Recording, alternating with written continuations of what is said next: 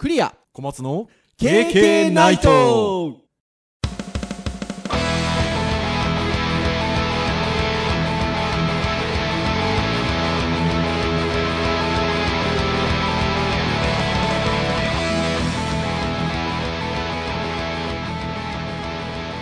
経験ナイトはい、ということで、波改め、波に乗れ !73 回でございます。お届けしますのはクリアと、はい、小松です。はい、どうぞよろしくお願いいたはい、しよろます。しくお願いします。はい、ということで、73 回ですよ。ねはい、え、あの、着々と回を重ねておりますね。はい、そうですね。はい。前回のエンディングでも言った100回をね、えー無事迎えたいと、えー思っておりますよ。はい。なところなんですが、私ですね、はい。この収録の何日か前に、あの、誕生日でございまして、あ、おめでとうございます。ありがとうございます。もうおめでとうございますと言ってくれと言わんばかりの、こう、あの、話の切り出し方ですけど、はいはいはい。もう、あの、40も後半にだんだん、あの、入りかけてる年齢になりまして、はい。もう、なんだかもう誕生日もなんか嬉しいんだかなんだかみたいなね、ところがありますね。いやいや、おめでとうございます。言われるといいことです？よ。そう、もうあの、もう40を過ぎてからはですね、あの、誕生日は、あの、産んでくれた親をに感謝をする。日みたいなね、素敵ですね。ところがあるかなっていう風なところですけどね。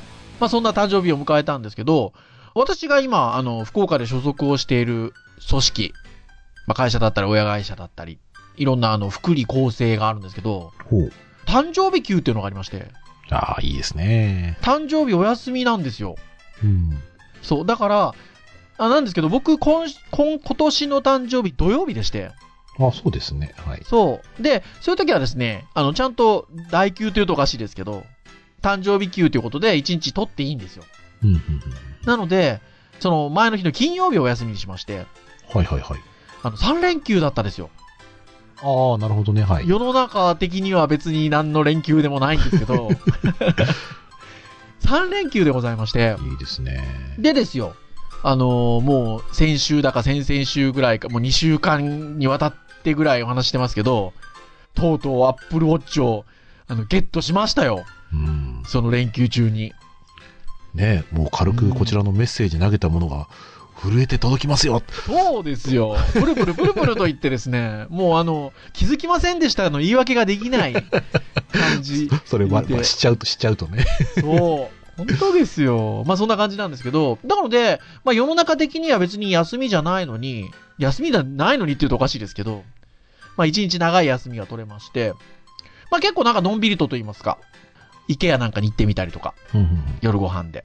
で、その、アプローチ買いに行った時も、えー奥さんと二人でアップルストア行ったんですけど、こう帰りしなにちょっと普段行かない、あの、カフェに行って、あコーヒー飲んでみたりとか。お子さんは小学校行ってる間ですね。そうそうそうそうそう。で、娘帰ってきてから、じゃあ平日の夜にっていうことで IKEA でちょっと夕飯食べたりとか。うんなので、すごくなんて言うんでしょうね。ありがたい誕生日休暇だったなという感じなんですけど。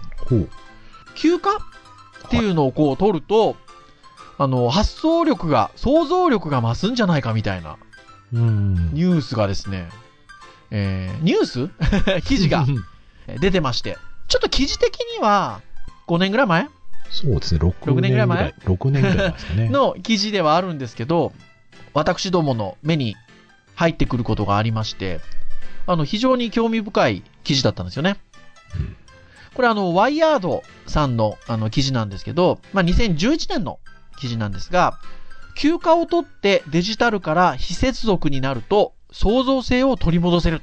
うん研究結果が出ているという記事がありまして、小松先生と二人で見ていて興味深かったなというところで、ですので、まあ、今回教育のターンということもありますので、はい。えー、まあ私どもね、学生にいかにこう創造性を持たせるかっていうことをこう、日々考えてますので、うんこの休暇を取ってデジタルから非接続になる,、えーなると創造性を取り戻せるっていう研究結果、うんというこの記事に対してちょっと見ていきながらゆるくちょっとトークをしていこうかとはい。いうことになりましたので、はい。じゃあそんな感じで今日は話をしていきたいなと思っております。はい。ということで、あのーこのページ、ウェブサイトについては、公式サイトなどでも URL 紹介しますし、あの、Wired ってね、W-I-R-E-D ですね。Wired で、えー休暇とか、非接続とか、創造性っていうワードを検索していただくと多分、上の方にうん。出てくるんじゃないかなと思うので、まあ、ぜひあの皆さん、お手元でちょっとこう、開きながら今日の放送聞いていただけると、配信聞いていただけるといいかなと思うんですけど、まあ、仕事を完全に離れて休暇を取ることは、それまで不可能だったやり方で問題を解決することにつながる可能性を持つという心理学の実験実験結果が出ているとうん。いうことなんですよね。で、単純にその言葉だけ聞くと、まあ確かに、たまにはこう、デジタルの海から離れて、非接続になって、休暇を取れば、あなんか創造性っていうのが豊かになるなっていう感じっていうのは、この言葉だけ取って聞けば、あまあそんなこともあるかのかもなっていうふうには思いますよね。うん、なんかね、デジタルデトックスじゃないですけどね。うんなんかね。さらに2000、この11年の時から比べると、はい。我々のスマホの使う率はかなり上がってますからね。うーん。ですので、あの、すごくそういう機会を持つっていうのは大事かなという気がしますね。あの、実際にあの、Facebook なんか見てても、私の知り合いの方なんかでも、あえて1週間ぐらいもう Facebook とかっていうのを、一旦ちょっとこう、お休みして、ほう。うん。で、えっと、1週間後ぐらいに戻ってきました、つって、戻ってくるような方も何人かいらっしゃいましたけど、まあそれは、うんその、なんかもうちょっと疲れちゃったから、もうややめちゃおうっていうことではなくて、ちょっと一回こう距離を置いてっていうことだとは思うんですけど、まああの、そういうところっていうのは、ね、今、小松先生もデジタルデトックスっていう言い方しましたけど、あの、まあ絶対あるはずですよね。うんこのあの、記事にも、まあ、21世紀の贅沢の一つは電子メールと無縁なバケーションだなんて書いてありますけど、うん。まあ、インターネット常時接続のある豪華なリゾートと、携帯の通じない時代遅れなモーテルをどちら選ぶかと言われたら、この筆者の方は後者を選ぶと。電子メール、ツイッター、フェイスブックからサインオフしようというわがままな喜びがそこにあるということでね、えー、いうことなんですけど、ただですよ、今お話ししたところぐらいまでのなんか話っていうのは、なんとなく想像に難くない感じかなっていう気がするんですけど、うん。この記事はそこからちょっと、あの、趣が変わってくるんですよね。そうですね。そう。なので、じゃあ、まあそんな形でデジタル非接続になってっていうところがあるんですけど、今度またちょっと途中からガラッと話が変わってくるんですよね。うん。先ほども冒頭にありました心理学のえー実験の紹介がえーその後にちょっと出てきまして、中盤ぐらいから出てきまして、研究論文のタイトル、遠方の教訓、創造的な認識に対して空間的な距離を持つ効果。うん。これ直訳、日本語訳、直、ね、え、もともとね、英語なんだと思うので、はい。とは思うんですけど、急にそんなものが中盤から出てきます。で、これどんな実験かというと、この方はジアシって読むんでしょうかね。JIA はい。という方、ジアシらは、えー数十人の学生学部生をランダムに2つのグループに分けると。そして、それぞれのチームに対して、思いつく限りの交通手段を挙げるように求めたと。これは創造的生成課題の一種として知られるっていうことなんですけど、うんこういうのがあるんですね。まあ、思いつく限り、どんな交通手段がありますかっていうのをど挙げなさいと。うんで、先ほども言った通り、2つのグループに分けてると。はい。で、その際に、1つのグループに対しては、この課題ね、えっと、思いつく限りの交通手段あげよう、あげようねっていう課題。この課題そのものを、えー、米国から、アメリカから離れて、ギリシャで学ぶインディアナ大学の学生が、そういう課題を考えたんだよって、伝えたと。で、もう一つのグループには、地元インディアナ州で学ぶインディアナの学生、大学の学生がこう、その考えた質問なんだよっていうふうに伝えたと。うんまあ要は問題、問題一緒ですよね。そう、問題は全く一緒なんです。えっと、思いつく限りの交通手段を上げるよ、上げてね。はい。これね、これ聞くだけでは、そこに何か違いが出てくるのってうん。思うようなものなんですけど、まあ、このような些細な、しかも無関係に思える情報が、えー実は、えー成績に変化をもたらすというところなんですが、まあ、両グループの成績には顕著な違いが現れて、ギリシャので考案された質問なんですよ、相談なんですよって、えー言われたグループの方が、思いついた行動手段の数が、えーまあ、優位に多かった。まあ、圧倒的に多かったと。交交通手段ですね。うん。そうですね。多かったのだと。いうことで、まあ、す課題が遠くで考案されたと思って聞いた人たちの方が、まあ、要は地元の交通手段にとらわれることが少なかったと。うん。まあ、少しこう、なんでしょうかね。地理的な距離の広がりのイメージを持って考えるというところから、おそらく数が多く出たっていうことなのかなっていうふうに思うんですけど。ねなんか、わからない情報が少ないというか、ね、遠くのい、ところにいる人が考えることってなんだろうっていう、なんかこうね、今、視点からスタートするんでしょうね。具体的じゃないところがなんか創造性というかね、そのなんか考え広げるんですよね、なんかね。うーん。なので、まあ、全く同じ質問にもかかわらず、その質問が、どこのにいる人から発せられたものなのかっていうことの伝えることを変えるだけで、成績が変わってくるっていうのを、すごく 面白いなっていう面白いです。ね。因果関係あるんだ、これ、みたいな。ねえ。でも、なんとなく、じゃあ自分がそういう質問をされた時どうだろうなっていうふうにふわっと考えると、うん。確かにそのような提示のされ方をした方が何か数が出てきそうな気がしますね。しますね。全然しますね。うん。しますし、えーまあこの記事について今日話そうっていうこう編集会議で小松先生と、えっと話してた時に、小松先生から、あの、これって、あの、割と距離を移動することの多いクリア先生からして、なんかそういうふうに思います？って聞かれたんですけど、なんかでも、あわからんでもないなっていう気もしましたね。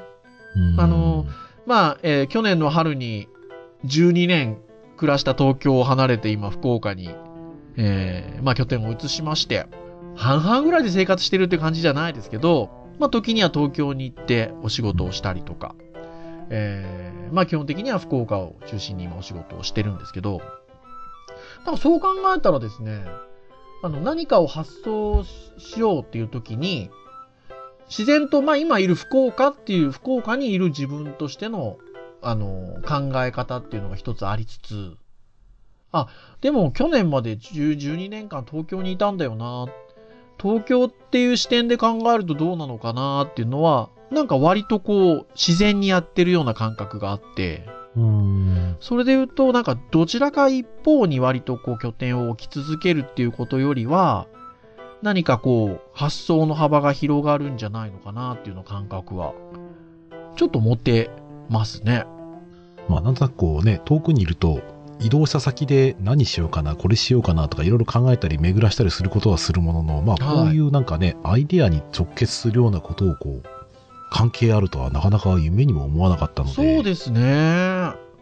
で、ここの、まあ、そっか、単純に距離的な、あの、距離があるっていう感覚を持たせることで、想像の幅が広がるんだなっていうことで言うと、距離って、その時間、ね、物地理的な距離っていうのもありますけど、いわゆる時間的な距離っていうのもあるのかなっていうようなところもなんか感覚としてはも持てて、なんか今、今この時間、ここの時にいる自分みたいな。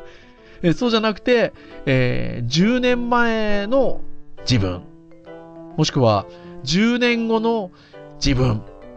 みたいななんか感覚を持たせられるような何がしかこう質問の与え方ができれば、うーん。それはそれで、またなんか、発想、想像の広がりっていうのを見せることができるのかな、持たせることができるのかなっていうのもちょっと思いますね。もう一個ね、この確率的な距離って書いてあるんですけど、ああ、そうそう、あの、この記事の中に、で、まあそんなことを思ってたら、書いてあるんですよね。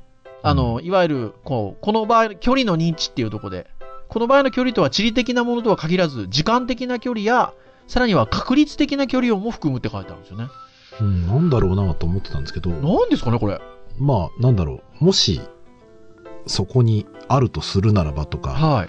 まあ、何かその、実際にはないんだけど、なないかもしれないけど、はい。あの、ある確率としてそこにあるかないかっていう部分をなんかうん。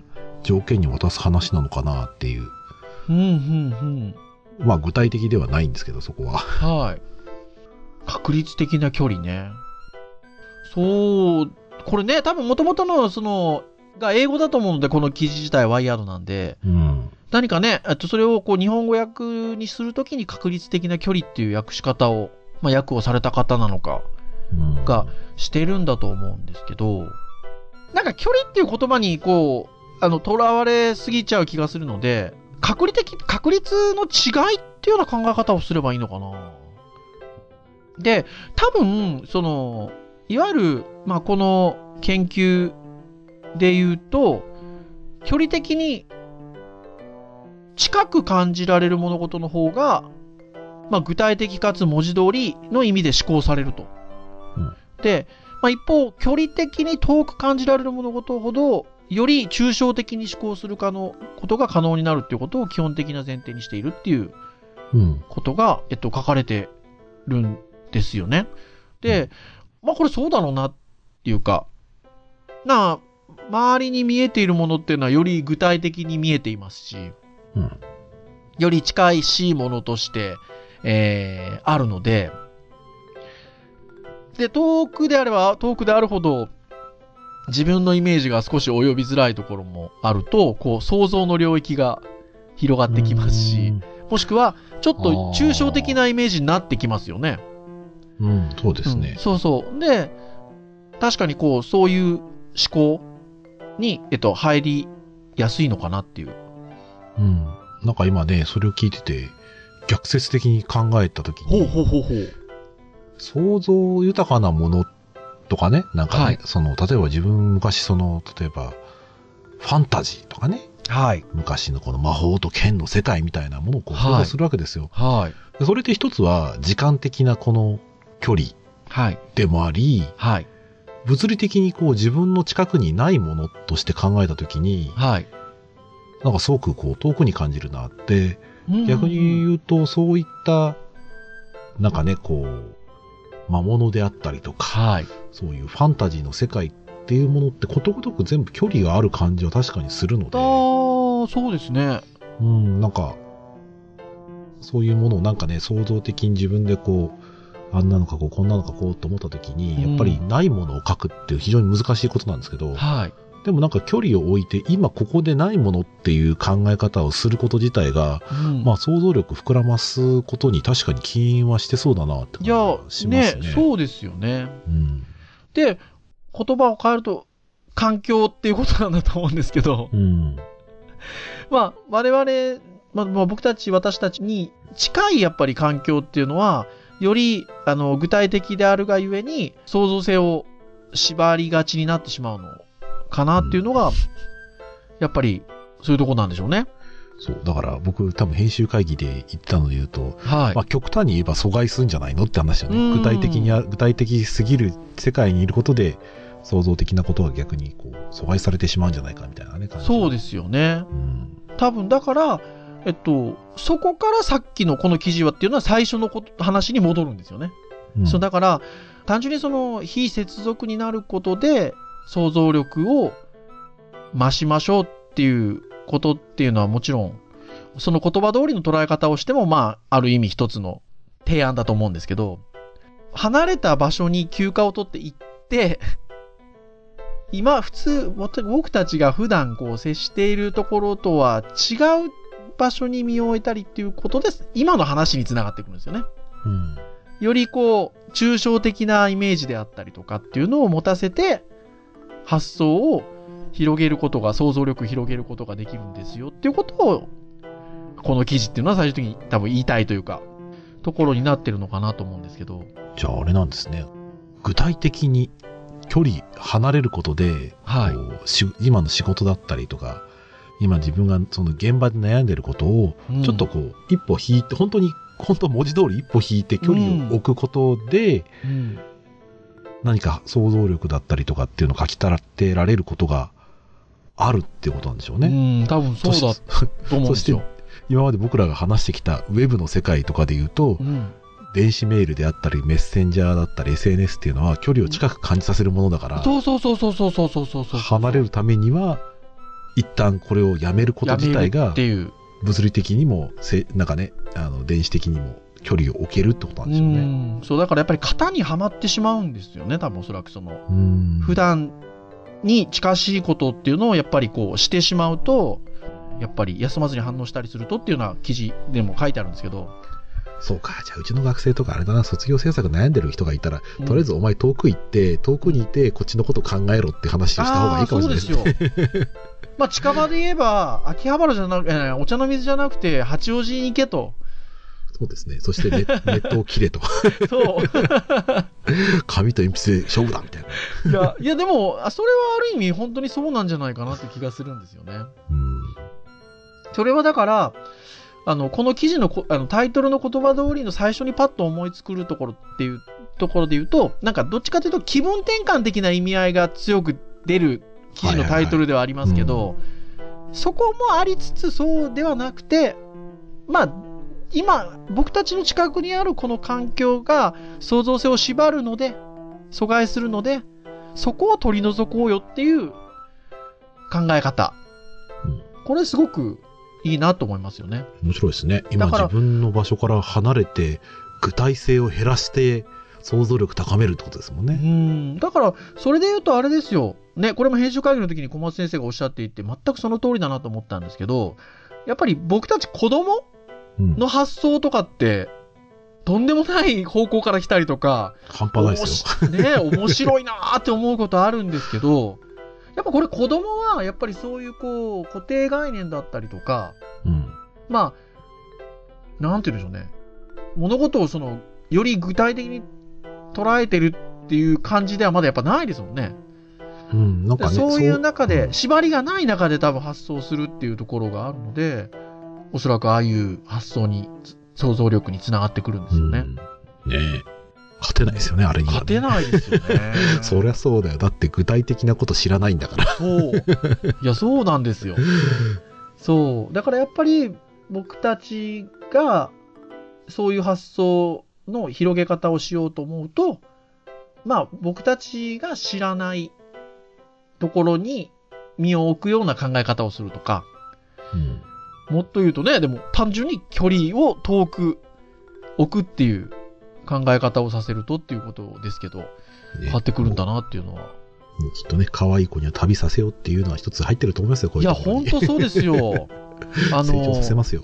若者よ、書を捨て、旅に出ようっていうのもね、まさにね、いや、本当に、そんなところなんだなっていうふうに思いますね。まあ、狙いはね、違うところにあるかもしれないけど、割と今の生活だったりとか考え方を一つ広げるいいきっかけになるそうな気がしますうね。ーん。いや、ですので、ぜひなんか、そういった意味で、皆さんもね、休暇を取り、えーデジタルから非接続になって創造性を取り戻してもらいたいなと思いますし、うんまあ今日の話のオチとしてはですよ、はい。このあの、KK ナイトのポッドキャストはですね、えー東京にいる小松先生と福岡にいる、えークリアがトークをしてるわけですよ。お、距離がございますよ。そう、これがですよ、えーあれ何回目ぐらいまでですか？えー何回目ぐらいかまでは、東京のお茶の水キャンパスにいる小松先生と私クリアが喋っとったわけですよ。うんそれがね、お聞きになってる皆さん、東京にいる小松先生と福岡にいるクリアが話してると思い、思い、思い描きながら聞いてくださいよ。うんそれだけで違うわけですよ、皆さんと。楽しくなるわけ、きっと。でも、結局そういうことですよね。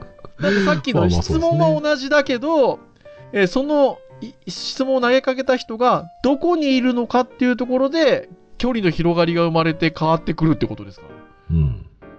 福岡にいるクリアが喋ってるこういう言葉なんだなっていう捉え方と、東京にいる何がしじゃ変わってくるってことですよね。そうですね。だからうん東京にいる人は、僕の言葉よりか、クリアさんの言葉の方が、こう、広がりを見せるわけですよ。でそれで言ったら、だから、あのね、私の今、身の回りにいる方もこの経験結構聞いていただいてますけど、小松先生という東京にいる先生があ喋ってるんだなって思いを馳せてるわけですよ。いや、非常にだから、あの、いいポッドキャスト番組をやってるんだなと我々。自画自賛な感じで。まあ、あの、ちょっとね、あの、離れてるってことをね、こう、理解していただくと、感じ方が変わると。そう。ですので、そんな思いを持ちながらね、この KK ナイトを聞いていただければなとはい。いうふうに思います。ははい。ということで、今日の話は、オチとしては以上なんですけど、はあの、それで言うと、もう、大元の大元の話に戻ると、もう私なんちゅうのはですね、休暇を取ってみたいなことから話を始めながらですね、アップルウォンチなんちゅうですね、常にこうメールの受信なんかを感じたりする ツールを手に入れてるわけですよ。もうね、いかんですよ。まあまあ、そこは、そこはね、持ち前の想像力化して、あもう東京の離れてるとこから来たかもしれないみたいな、ね。なるほどね。それだけでこう、あ、そうかもしれない、ああかもしれないとこう、想像力が楽しくなるわけですよ。さすが小松先生。はい。ということで、まあ、ぜひあの、このワイヤードの記事ね、あの、皆さん、ご覧になって、えー見ていただければな、というふうに思います。はい。はい。ということで、KK ナイトなんですが、毎週木曜日に配信をしております。えー公式サイトで、えー直接プレイヤーで聞いていただくこともできますし、えー iTunes ストアなどで登録をしていただくと、購読登録していただくと、自動的にダウンロードされて聞いていただけるということで。はい。どうなんでしょうね小松先生の周りとか、どっちで聞いてらっしゃる方が多いとか、なんかあったりします？どうなんでしょうねな。なんとなくブラウザの方が多い気がしますけどね。あー、でも私もなんかそんな感じがしますね。うんなんか通勤時に聞いてくださってる方も結構いらっしゃるようで。はい。なので、非常にありがたいなというふうに思いますが。次あの、皆さんのお聞きやすい、聞きやすい、あの、方法で、聞きやすいお時間に聞いていただければなと思っております。はい。はい。ということで、以上としたいと思います。はい。お届けをいたしましたのは、クリアと、はい。小松でした。それでは皆さん次回74回目の配信でお会いいたしましょうさようならさようなら。休み取るぞ